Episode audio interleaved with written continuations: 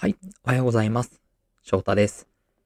今日はオープニングトークでは、なんかモーニングコールっていいよねっていう話をしようかなというふうに思います。えー、先日ですね、私は朝目覚まし時計で起きるっていうのはもうしんどくなってきたので、光の目覚まし時計で、えー、明るくなってきて起きるっていうことを最近してますよなんてお話をしたんですけど、なんかモーニングコールってあるじゃないですか。ちょっと高めのホテルとかに行くとフロントで多分起こしてくれるのかな。あれ使ったことないんですけど、ああ、最近行くことないけど使っておけばよかったなーっていうふうに思ってます。やっぱり人と話すってすごく目が覚めるかなというふうに思っていて、ただ光で目が覚めるとか音で目が覚めるよりも会話をするって一番目が覚める方法だなと思ってるので、今度フロントとかでそういう対応してくれているサービスのあるホテルとかに行ったら使ってみたいななんていうふうに思いました。あとはですね、まだあの独身なので、そんなことは全然遠い未来かなと思うんですけど、将来子供ができた時にあの、朝の子供の、なんだろう、ダイビングヘッドみたいな感じで、ベッドに飛び込んできて起きるみたいなのってすごい幸せで羨ましいなって思う絵面だなって、今話してて思ったので、将来はそんな日が来たらいいな、なんていうふうにも思っています。はい。そんな感じで、モーニングコール憧れるなっていう話と、ちょっと将来の小さな小さな夢のお話でございました。はい。それでは、翔太の放課後トーク、朝のショートホームルームバージョン、スタートです。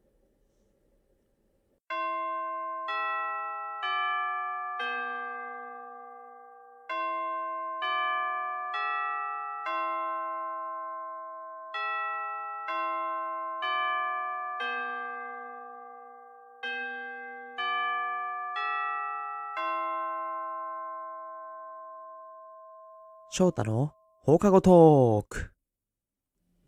はい。皆さんおはようございます。ラジオ翔太の放課後トークへようこそ。パーソナリティの翔太です。このラジオ番組は、元学校教師である私翔太が放課後の教室に残っている生徒こと、スチューデントリスナーさんとの談笑を楽しんだり、コーナー企画で交流をしたりしていこうという番組の朝活バージョンになっています。こちらでは、えー、11月の最後までとりあえず試し期間で朝から頑張るあなたのことを応援する考え方であったり名言をご紹介していきます。はい。それでは早速今日のエピソードを話していきたいと思います。今日のトークテーマはですね、えー、ABC 理論というものを作った、考えた創始者であるアルバート・エリスさんという人の方のお話をしようかなというふうに思っています。この方はですね、え、認知行動療法って言われるような今精神医学の中では結構有名な、えーと、カウンセリング技法みたいなものを考えた方になるんですが、カウンセラーの方とかそちら側の人たちにあの認知行動療法だったり ABC 理論、まあ、これはあの何か出来事があってそれで直接何かストレスがストレス反応みたいなものがお腹痛いとかが起きるわけではなくてその起きた出来事に対してどういうふうに自分が認識をしてっていうところを間に挟んでその反応が起きるんだよっていう議論になってくるんですが、この ABC 理論っていうものは。ただそちらは専門家の方にお譲りして、個人的にはこのアルバート・エリスという人がですね、この認知行動療法だったり、この両方に至るまでの考え方だったり、出来事が面白いなと思うので、そちらを少しご紹介できればなというふうに思っています。このですね、アルバート・エリスさんという方、すごくもともと女性と話すことが苦手で、シャイな少年であったそうなんですが、なんと19歳の時にですね、そんな自分を、あの、変えるために、どんな行動をしようかなって考えた結果、公園で100人にナンパをするっていうチャレンジをしたそうなんですね。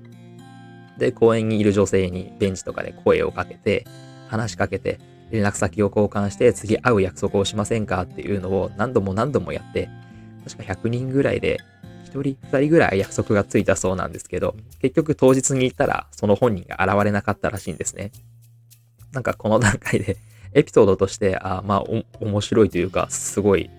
シャイではあるけど行動力はすごいなっていうエリスさんなんですけど、ただエリスさんはそこで気づいたのは、やっぱり自分がうまくいかなかったじゃないかっていうことではなくて、あこんなにシャイで自分は話しかけるのが怖いと思っていたのに、あ、なんだ、100回失敗しても何も自分が本当に恐れていた怖いことは起きなかったっていうふうに思ったそうなんですね。この話ってすごいなんか私たちの普段の生活にも示唆を与えてくれるものなんじゃないかなというふうに思っていて、やっぱり私たちが何か新しいことを始めるときとかって、頭の中でなんかこんなこと起きるんじゃないかな、あんなこと起きちゃうんじゃないかなって不安になってくることってすごく多いと思うんですけど、案外本当にその不安って起きるのかなっていうところってすごく大事かなと思っていて、なんか今回のその話、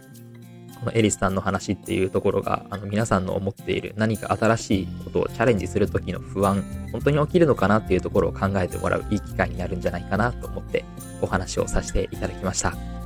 ぜひですね、何か新しいことチャレンジするとき、その不安って本当に起きるのかな、存在するのかなっていうところを考えていただけると、新しく一歩が踏み出せるんじゃないでしょうか、というお話でした。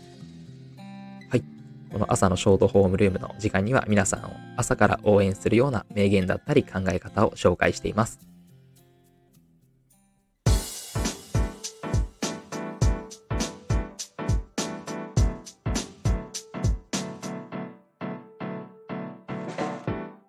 翔太の放課後トーク。はい。そろそろエンディングのお時間が近づいてまいりました。本日の配信はいかがだったでしょうかぜひですね、えー、今日のアルバート・エリスさんではないんですけど、今日日曜日になるかと思うので、何か新しいことを始めるにはすごくいい一日になるかなと思います。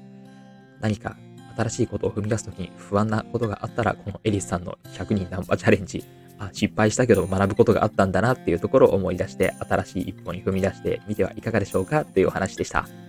い。この番組では、スチューデントリスナーさんからのお便りを募集しています。応募中のコーナーは4つ。えー、普通のお便り、普通おた、先生、あのね、おすすめ課題作品、私の青春物語という4つのコーナーを募集しています。ぜひ、レター募集ページを確認の上、スタンド FM のレターやインスタグラムの DM でコーナー、スチューデントリスナー名などを記載の上、ぜひ送ってきていただければと思います。お待ちしております。それでは本日はここまでです。ここまでのお相手は翔太でした。また次回お会いしましょう。いってらっしゃい。